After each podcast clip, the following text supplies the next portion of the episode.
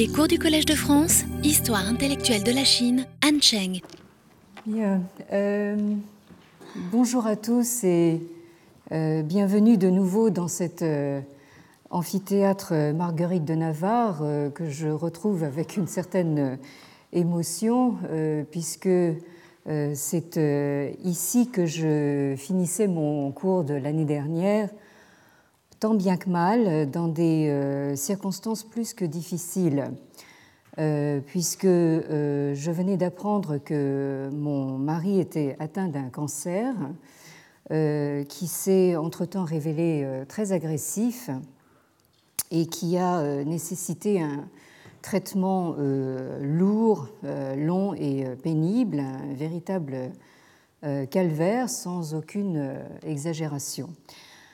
Euh, je vous laisse euh, deviner combien euh, toute notre vie depuis lors s'en est trouvée bouleversée et plus particulièrement combien mon travail et mes obligations professionnelles s'en sont ressenties.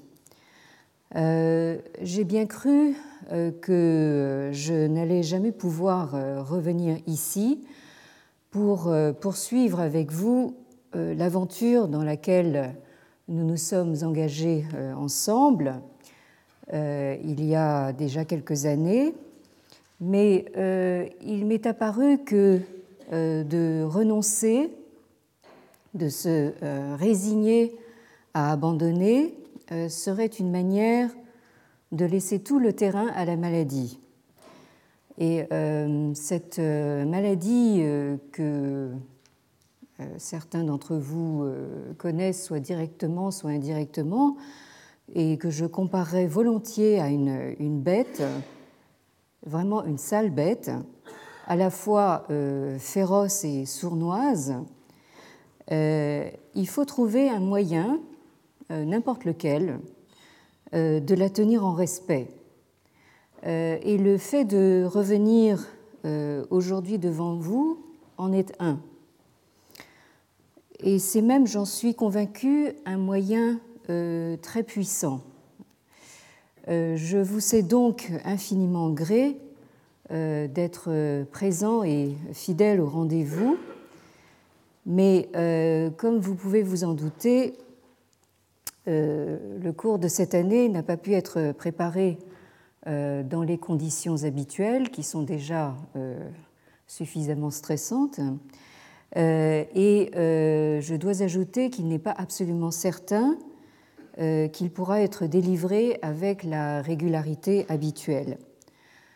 Je vous invite donc à rester informé des imprévus toujours possibles en vous connectant assez régulièrement à ma page web du site internet du Collège de France, euh, sur lequel euh, il est peut-être utile de le rappeler, euh, vous pouvez trouver l'intégralité de l'enregistrement audio et vidéo, donc grâce à notre caméraman qui est toujours présent et que je, salue.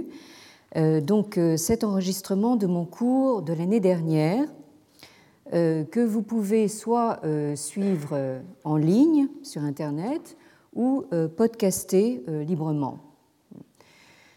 Alors, à partir de cette année, euh, vous devriez également euh, trouver en ligne euh, une version en anglais et euh, une version en chinois de mon cours de l'année dernière, euh, ainsi que euh, du cours de cette année, euh, qui sera en principe traduit euh, dans ces deux langues, donc euh, au fur et à mesure.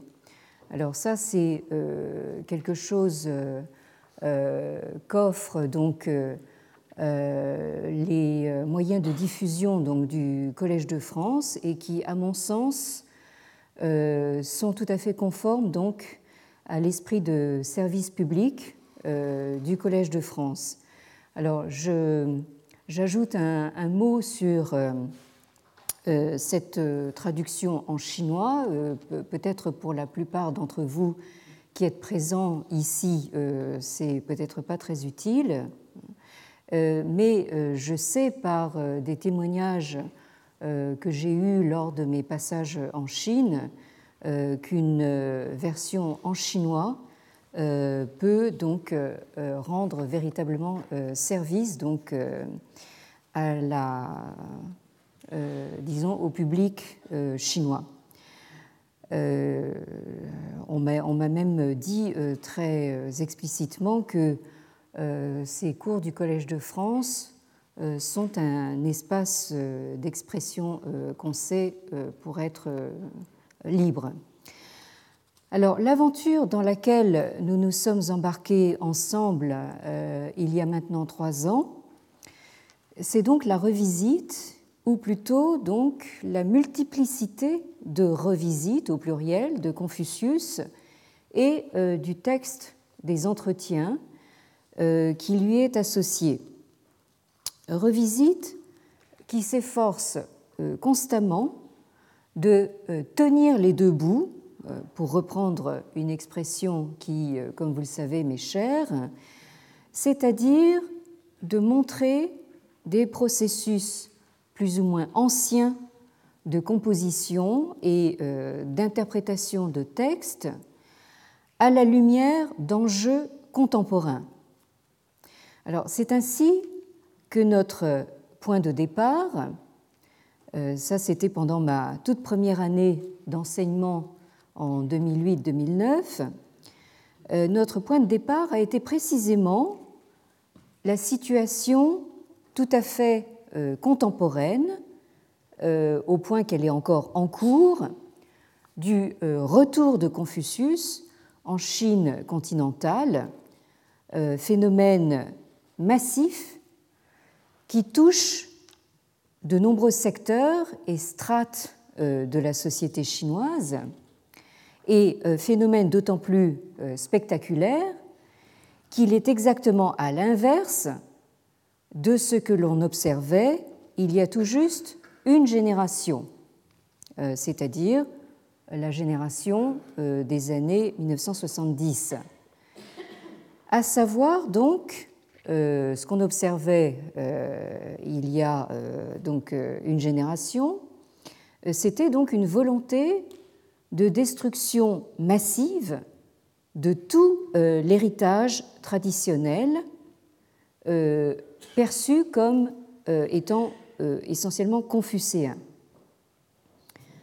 Alors, soit dit en passant, ce euh, retour de Confucius en Chine est actuellement en train de s'exporter à l'international, voire de se globaliser, notamment grâce au fameux Institut Confucius, qui euh, se monte aujourd'hui à plusieurs centaines dans une cinquantaine de pays partout dans le monde et euh, qui, à la différence des alliances françaises ou des instituts Goethe sur lesquels ils sont censés euh, prendre modèle, ces instituts Confucius s'implantent à même les structures universitaires où euh, ils sont d'autant mieux accueillis qu'ils arrivent le plus souvent avec euh, des moyens matériels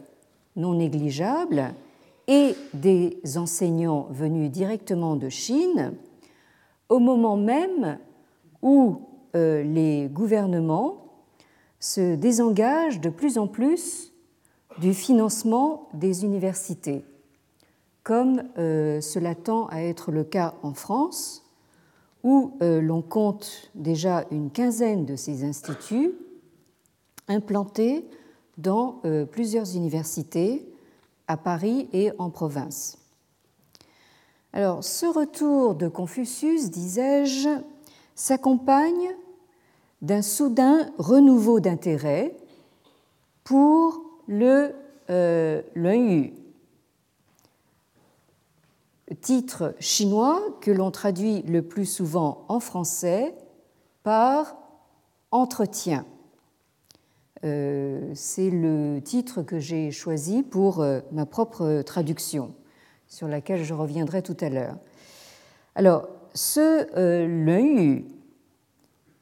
euh, qui fait aujourd'hui figure de best-seller dans les librairies chinoises, au point qu'on en oublierait presque la hargne avec laquelle il a été euh, vilipendé euh, et même parfois euh, brûlé pendant la Révolution culturelle et plus particulièrement pendant la campagne de 1974 de critique contre Limpiao et Confucius.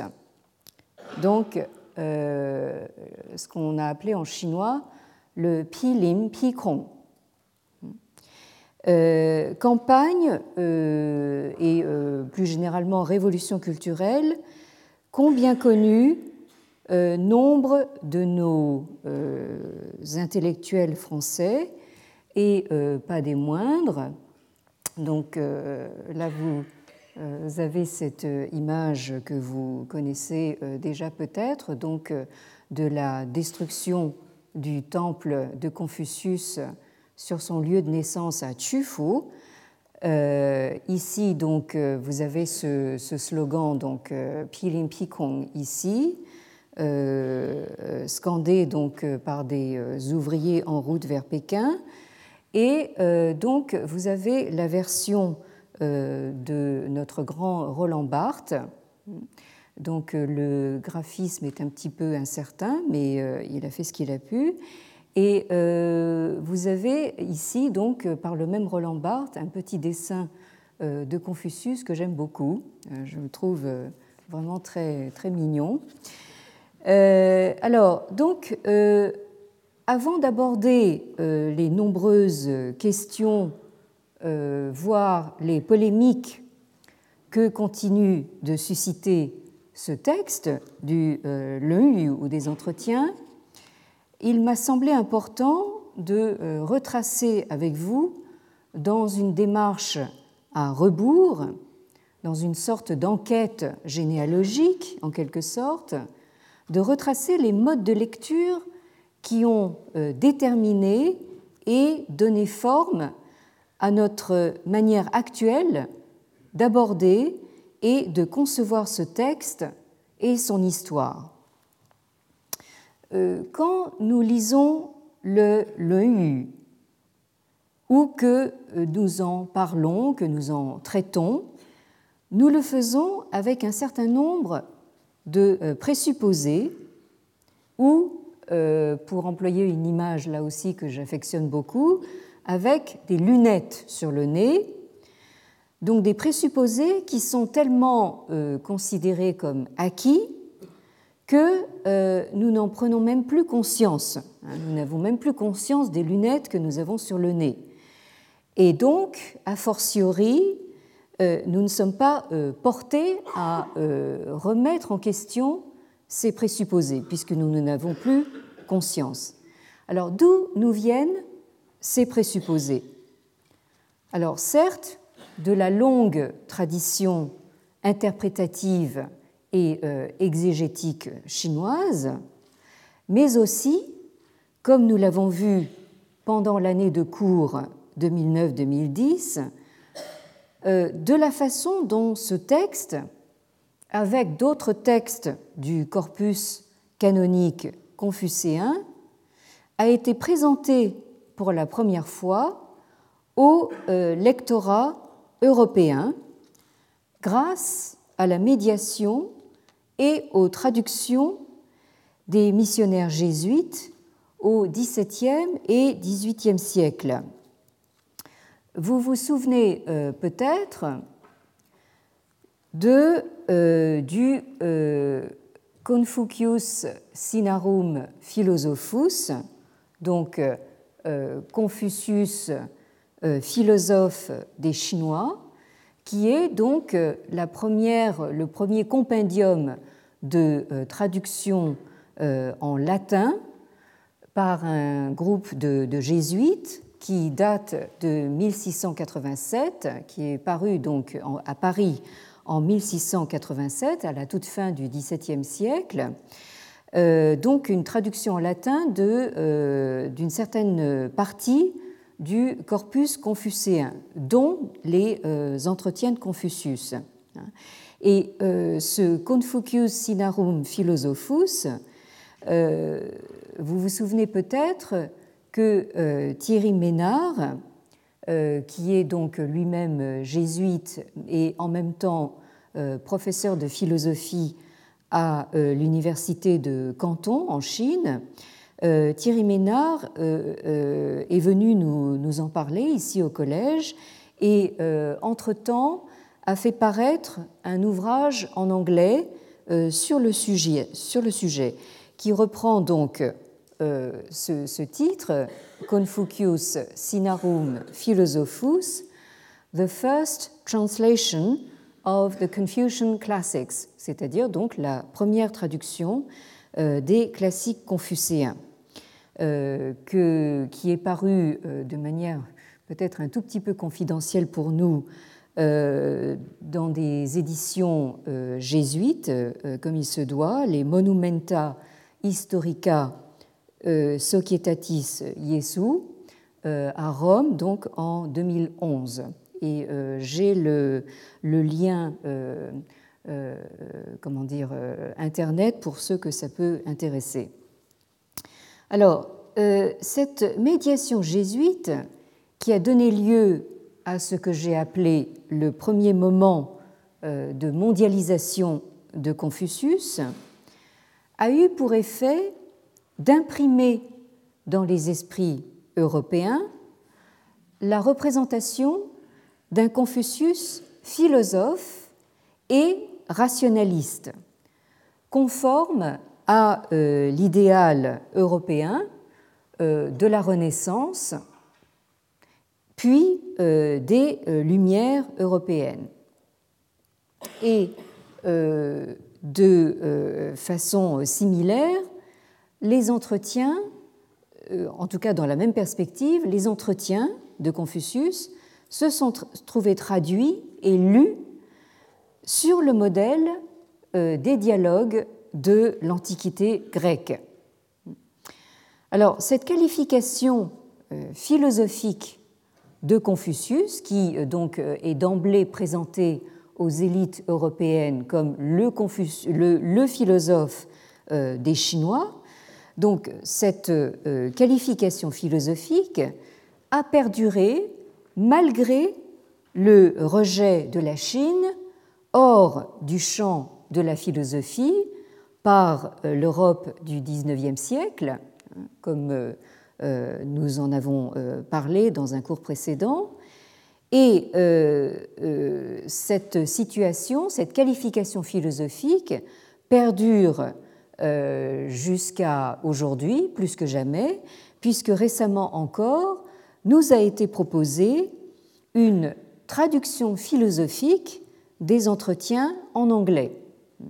Euh, je vous ai euh, parlé l'année dernière de cette traduction par euh, Roger Ames et Henry Rosemont Jr., intitulée The Analects of Confucius, a Philosophical Translation. Donc, The Analects of Confucius, c'est comme ça que l'EU est très souvent traduit donc en anglais. Et le sous-titre euh, souligne bien le fait qu'il s'agit d'une traduction euh, philosophique et qui est parue euh, à New York en 1998. Toutefois, comme nous l'avons vu dans le cours de l'année dernière, et comme en témoigne l'origine américaine de la traduction que je viens de mentionner, il s'est produit un changement radical dans la dite qualification philosophique, puisqu'on est passé entre-temps d'une tradition européenne à une tradition américaine, euh, celle beaucoup plus récente du courant pragmatiste. Alors, le petit livre du philosophe pragmatiste américain, euh, Herbert Fingeret, intitulé Confucius, the Secular as Sacred, c'est-à-dire Confucius, le séculier en tant que sacré, paru en 1972 et euh, dont nous avons, euh, vous vous en souvenez sans doute, longuement parlé euh, l'année dernière, ce petit livre a profondément révolutionné notre façon d'aborder les entretiens qui n'apparaissent plus comme l'enseignement antique d'une sorte de Socrate chinois, avec cette double euh, exoticité à la fois euh, spatiale et temporelle, mais qui, bien au contraire, euh, selon Fingeret, a quelque chose de nouveau à nous apprendre.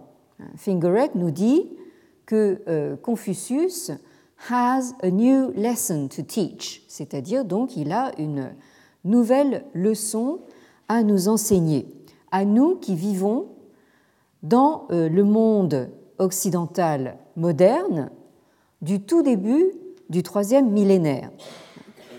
Or, ce quelque chose, c'est le caractère intrinsèquement euh, ritualisé de toute relation humaine et plus généralement de toute euh, humanité. Et euh, Fingeret a euh, recours ici donc, à l'antique terme chinois de Li, qui donc désigne génériquement les rites et sur lequel nous aurons l'occasion de revenir très largement cette année.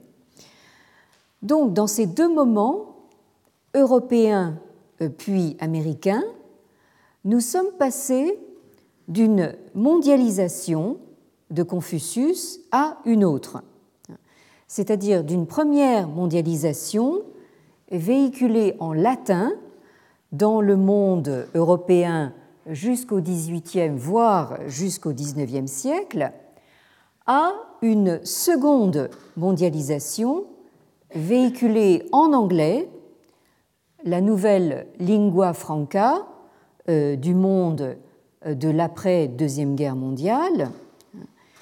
Et euh, de ce fait, nous sommes aussi passés d'un paradoxe à un autre.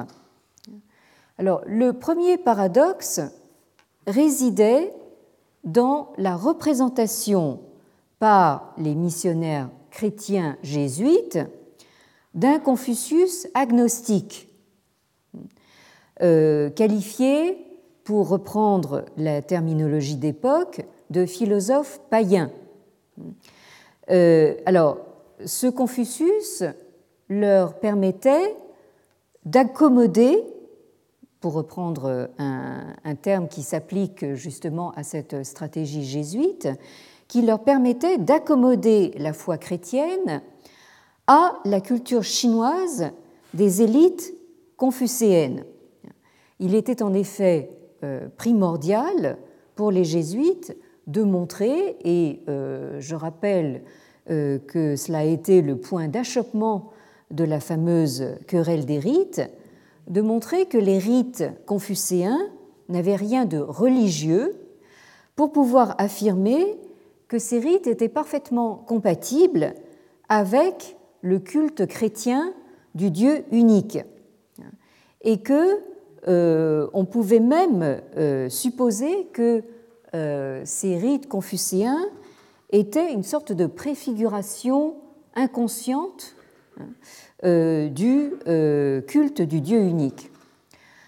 Or, ce paradoxe se retourne, exactement comme un gant, dans l'optique d'un Fingeret, pour qui c'est précisément le sécularisme de Confucius qui donne à la relation humaine un caractère quasi religieux en sacralisant donc l'humain dans sa euh, qualité relationnelle. Alors trois siècles après le euh, Confucius Sinarum Philosophus, de 1687 des jésuites et un demi-siècle après le Confucius The Secular as Sacred de Fingeret, nous pourrions considérer que le moment est venu d'une troisième mondialisation de Confucius. Euh, nous assistons en effet à un intéressant et, euh, quand on y pense, euh, très amusant chassé-croisé entre deux mouvements inverses. Vous avez d'un côté le mouvement de reconstruction ou de réinvention de Confucius qui s'observe en Chine continentale à l'heure actuelle et dont euh, nous avons dessiné les grandes lignes au tout début de ce cycle. Et de l'autre côté, euh, vous avez le mouvement euh, tout à fait parfaitement contraire de déconstruction de la figure de Confucius et du texte des entretiens qui prend de l'ampleur surtout dans les milieux sinologiques occidentaux et dont il va être largement question cette année. Alors, je m'empresse de préciser que ce mouvement de déconstruction, même s'il peut prendre parfois des formes assez radicales, ne doit en aucun cas être confondu avec les mouvements de destruction et de démolition euh, de Confucius et du confucianisme qui ont euh, ponctué le XXe siècle. Autrement dit, ne confondons pas donc euh, déconstruction et destruction. Alors, quand on parle de destruction, on songe en particulier au paroxysme destructeur qu'ont été, il y a un siècle, euh, le mouvement du 4 mai 1919 et euh, donc un demi-siècle plus tard, la révolution culturelle euh, des années 1960-70 et que je viens de rappeler tout à l'heure. Bien au contraire, alors que ce sont très souvent les destructeurs ou démolisseurs qui s'acharnaient à euh, démolir Confucius dans leur jeunesse et que l'on retrouve aujourd'hui dans le costume de euh, reconstructeurs euh, les plus zélés. En revanche, les déconstructeurs sont pour la plupart extérieurs à cette histoire chinoise récente, puisque ce sont des universitaires pour la plupart européens et américains. Donc, euh, si vous voulez euh, une sorte de résumé en image de ce qui s'est passé en l'espace de seulement une génération, euh, vous avez donc cette, cette, image de destruction que j'évoquais tout à l'heure, qui est actuellement suivie de la réinstallation de la statue de Confucius qu'on s'est appliqué à démolir donc, euh, euh, lors de la génération précédente. Donc là, on la retrouve euh, depuis la dernière décennie, c'est-à-dire depuis en gros le début des années 2000. en particulier, vous l'avez ici à l'entrée du campus de l'Université du Peuple. Alors je vous rappelle que l'Université du peuple a été créée à l'origine pour euh, former les cadres euh, du Parti communiste chinois. Euh, et c'est encore à l'heure actuelle un siège important du think tank, comme on dit maintenant, hein, c'est-à-dire donc de ce qu'il convient de, penser donc pour les dirigeants chinois. Alors, vous avez cette euh, euh, statue de Confucius où euh, il est représenté donc comme un sage suprême, voire un saint. Hein. Et ce qui est assez, assez amusant à, à constater, c'est que cette statue, vous verrez qu'elle est étrangement inspirée du Confucius des Jésuites. Vous voyez, alors là, vous avez donc, par exemple, une représentation de Confucius qui euh, figure dans le Confucius Sinarum Philosophus euh, dont je parlais tout à l'heure. Alors, symboliquement, euh, cette statue de Confucius a maintenant remplacé celle du grand timonier, hein, du président Mao, comme icône ou emblème résumant à lui seul l'identité chinoise. Donc, cette statue de Confucius, on la trouve sur un bon nombre euh, de campus universitaires euh, et dans d'autres lieux publics en Chine, hein, qui peuvent aller euh, de librairies à des bibliothèques, des musées, hein. donc en gros, enfin, tout ce qui a trait à la culture, mais aussi on peut la voir dans des stations de métro, hein, dans des grands magasins, et comme c'est le cas ici, dans des entrées d'hôtels, et même, alors là, j'espère que vous vous rendez compte de ce que ça représente, sur la place euh, Tiananmen, où euh, elle a trôné pendant un laps de temps malheureusement très court, face au portrait du grand timonier, hein, devant le musée d'histoire, avant d'être retirée au printemps dernier pour des raisons euh, non encore élucidées. Euh, alors, euh, je vous ai mis cette photo donc, de cette statue de, Confucius dont a bénéficié la place Tiananmen et qui figure sur la couverture donc d'un ouvrage d'un très grand sinologue japonais. Euh, Takeuchi Minoru, euh, dont on aura peut-être l'occasion de reparler. Euh, parce que, évidemment, donc, les Japonais, et particulièrement les sinologues japonais, sont évidemment aux premières loges et sont les meilleurs observateurs de ce qui se passe en Chine actuellement. Alors, la conséquence de cette entreprise de réhabilitation, est la suivante. En même temps euh, que, euh, excusez le mauvais jeu de mots, mais en même temps que Confucius retrouve sa statue, le texte des entretiens retrouve son statut de texte canonique.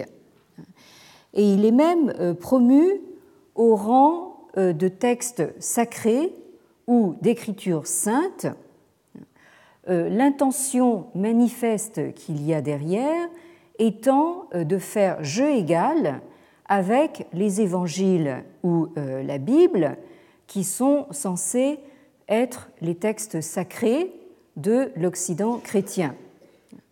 Alors, vous vous rappelez peut-être les images que je vous montrais l'année dernière de la scénographie du site supposé de la naissance de Confucius près de euh, Chufu, euh, dans la euh, province actuelle du Shandong, à la colline Nishan.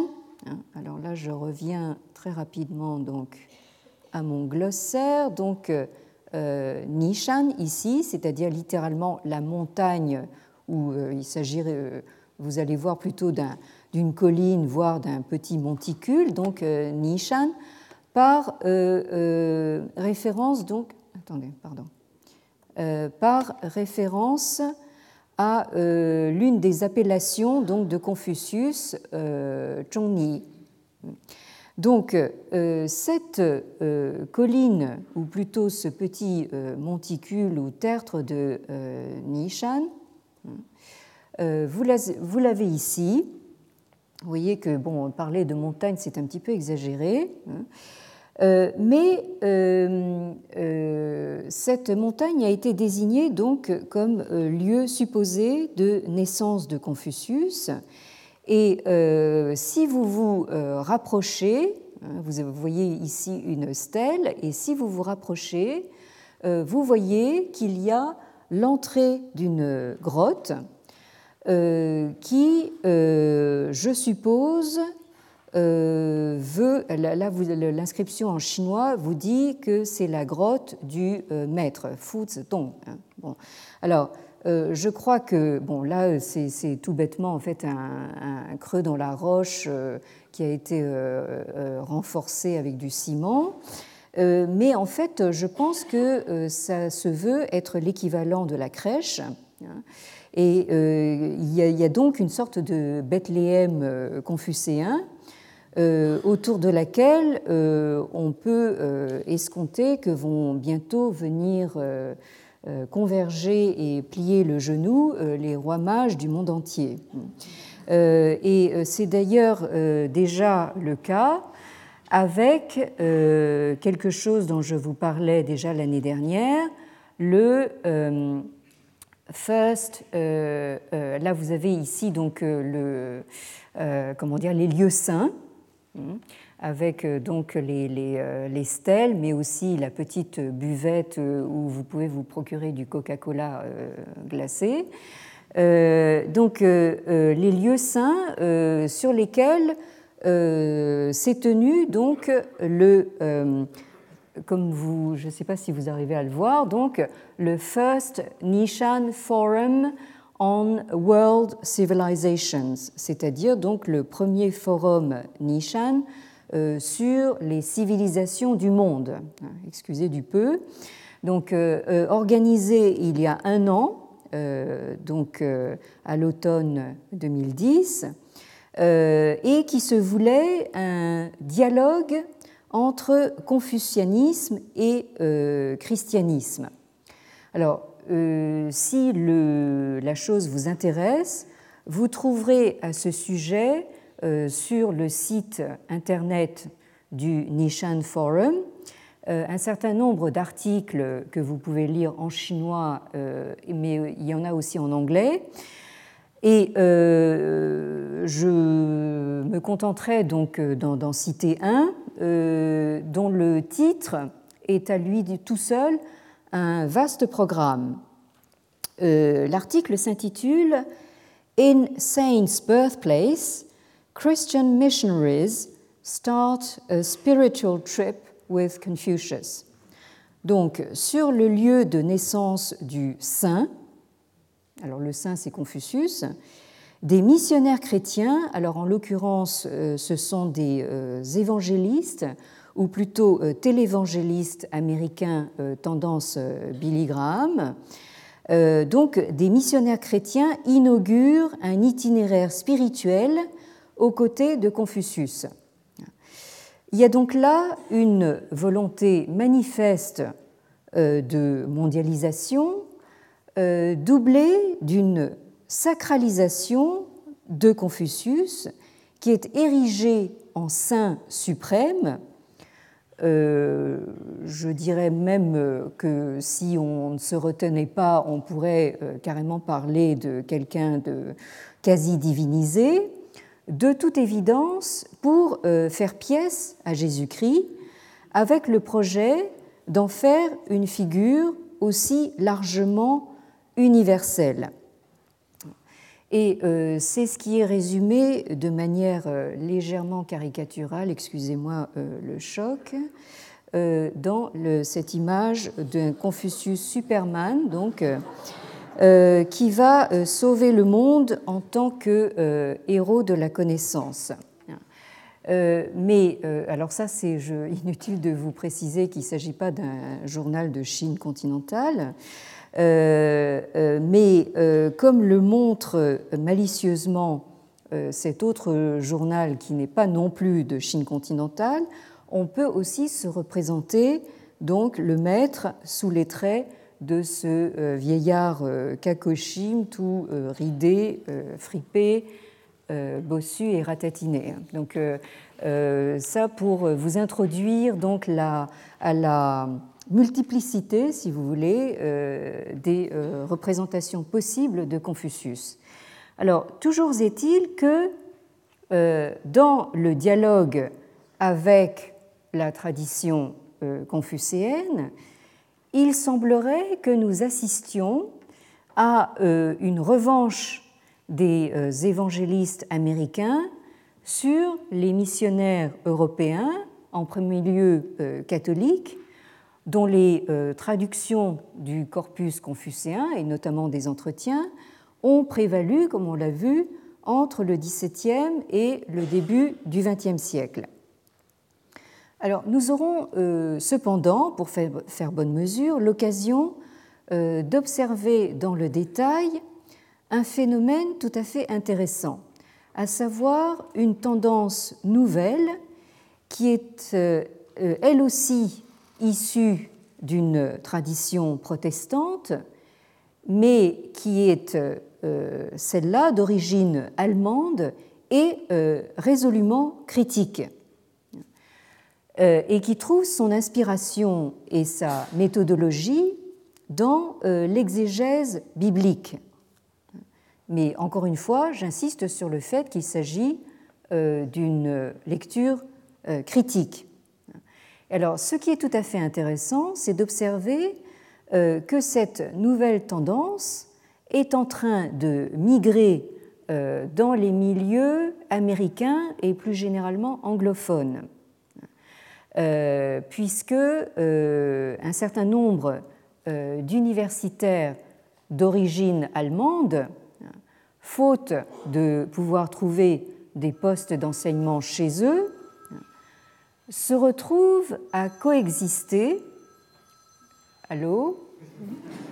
Oui. Se à coexister avec euh, des euh, homologues chinois qui, eux aussi, sont de plus en plus nombreux à occuper des postes d'enseignement et de recherche dans les structures universitaires américaines, euh, ce qui donne donc un face-à-face euh, tout à fait intéressant. Et euh, c'est ce qui me fait parler aussi, dans un autre sens, d'une euh, troisième mondialisation de Confucius. Alors cette année, notre revisite de Confucius, qui est partie du retour de Confucius en Chine, va donc se clore sur un retour à Confucius, hein, c'est-à-dire un retour aux sources et aux sources textuelles, bien entendu. Alors ce sera euh, pour moi tout particulièrement un, euh, retour aux sources puisque, euh, comme je vous le disais d'entrée de jeu, c'est avec ma traduction des entretiens paru aux éditions du Seuil en 1981 et qui a tout juste 30 ans cette année, euh, c'est avec cette traduction que j'ai fait mes premières armes en sinologie. Alors, euh, inutile de vous dire que depuis, j'ai changé, la sinologie a changé et la perception des entretiens a changé. Bref, tout a changé.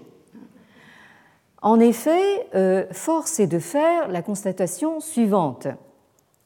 Alors qu'il y a 30 ans, quand je me suis engagée dans ces études sinologiques, euh, les études euh, sur Confucius et le confucianisme étaient un domaine très calme, voire quasi désert, qui intéressait très peu de spécialistes, puisque l'attention en Europe et aux États-Unis euh, s'était tourné depuis les années 1960 euh, vers le bouddhisme et le taoïsme, hein, autrement dit les sagesses orientales, hein, euh, que privilégiait donc la génération des babakouls.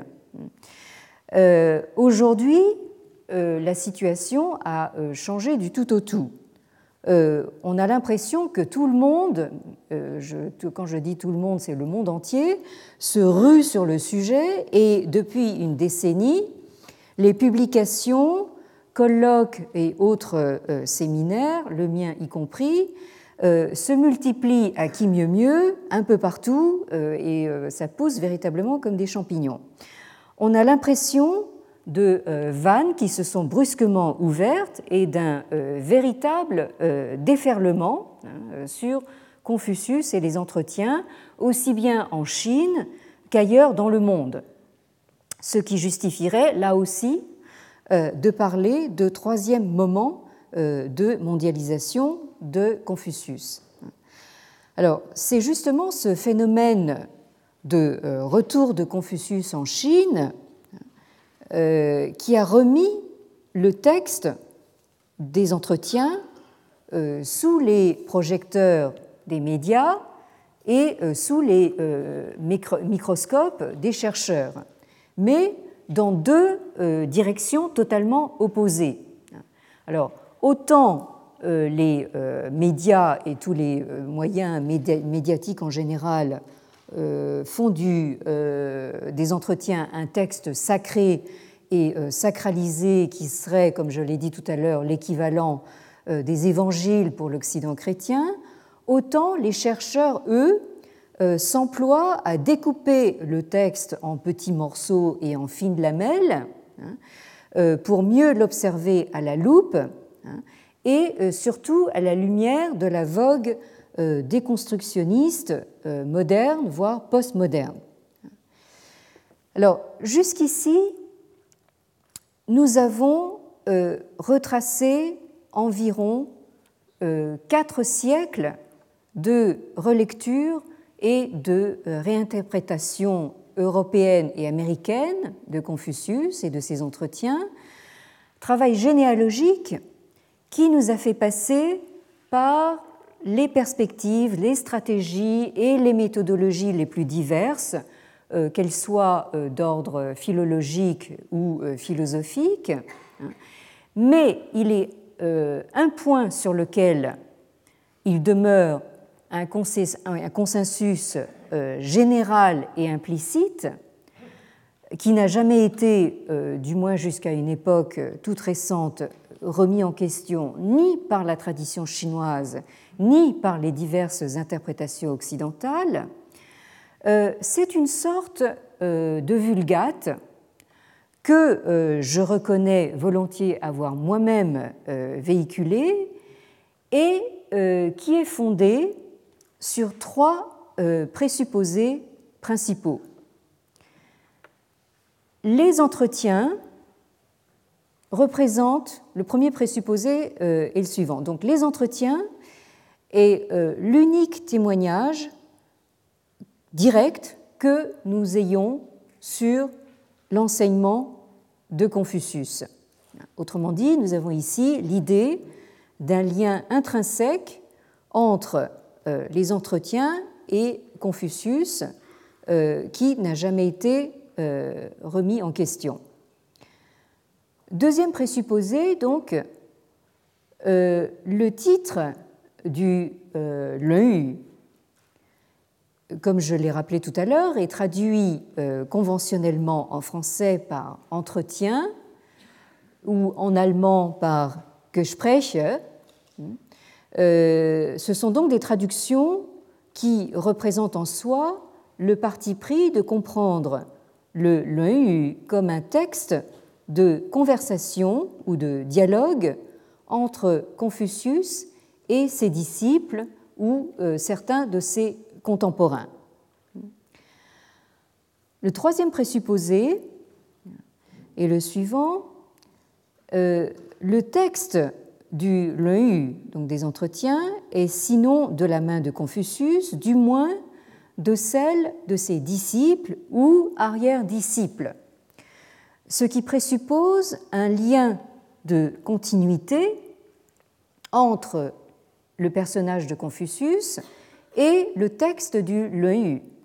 Et euh, cela implique une datation du texte qui remonterait sinon à Confucius, qui, je vous le rappelle, a vécu euh, euh, entre le 6e et le 5e siècle avant l'ère chrétienne, ces dates conventionnelles sont 551-479. Euh, Donc ce texte remonterait sinon à l'époque de Confucius, du moins aux générations suivantes, c'est-à-dire entre le 5e et euh, le 4e siècle avant l'ère chrétienne. Autrement dit, très nettement, à une date très nettement antérieure à l'instauration de l'ère impériale, donc à la fin du IIIe siècle, avant l'ère chrétienne.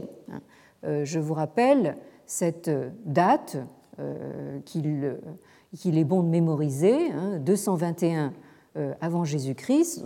Donc c'est l'instauration du premier empire centralisé par euh, Qin Shi Huangdi, donc le, premier empereur.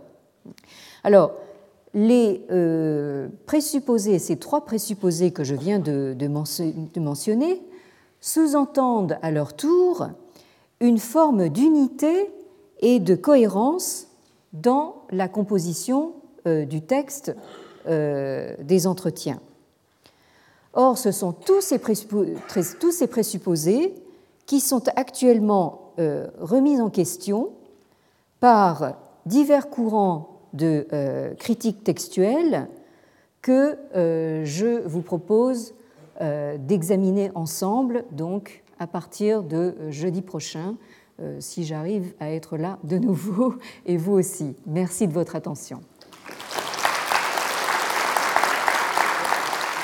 Retrouvez tous les contenus du Collège de France sur www.colège-2-france.fr.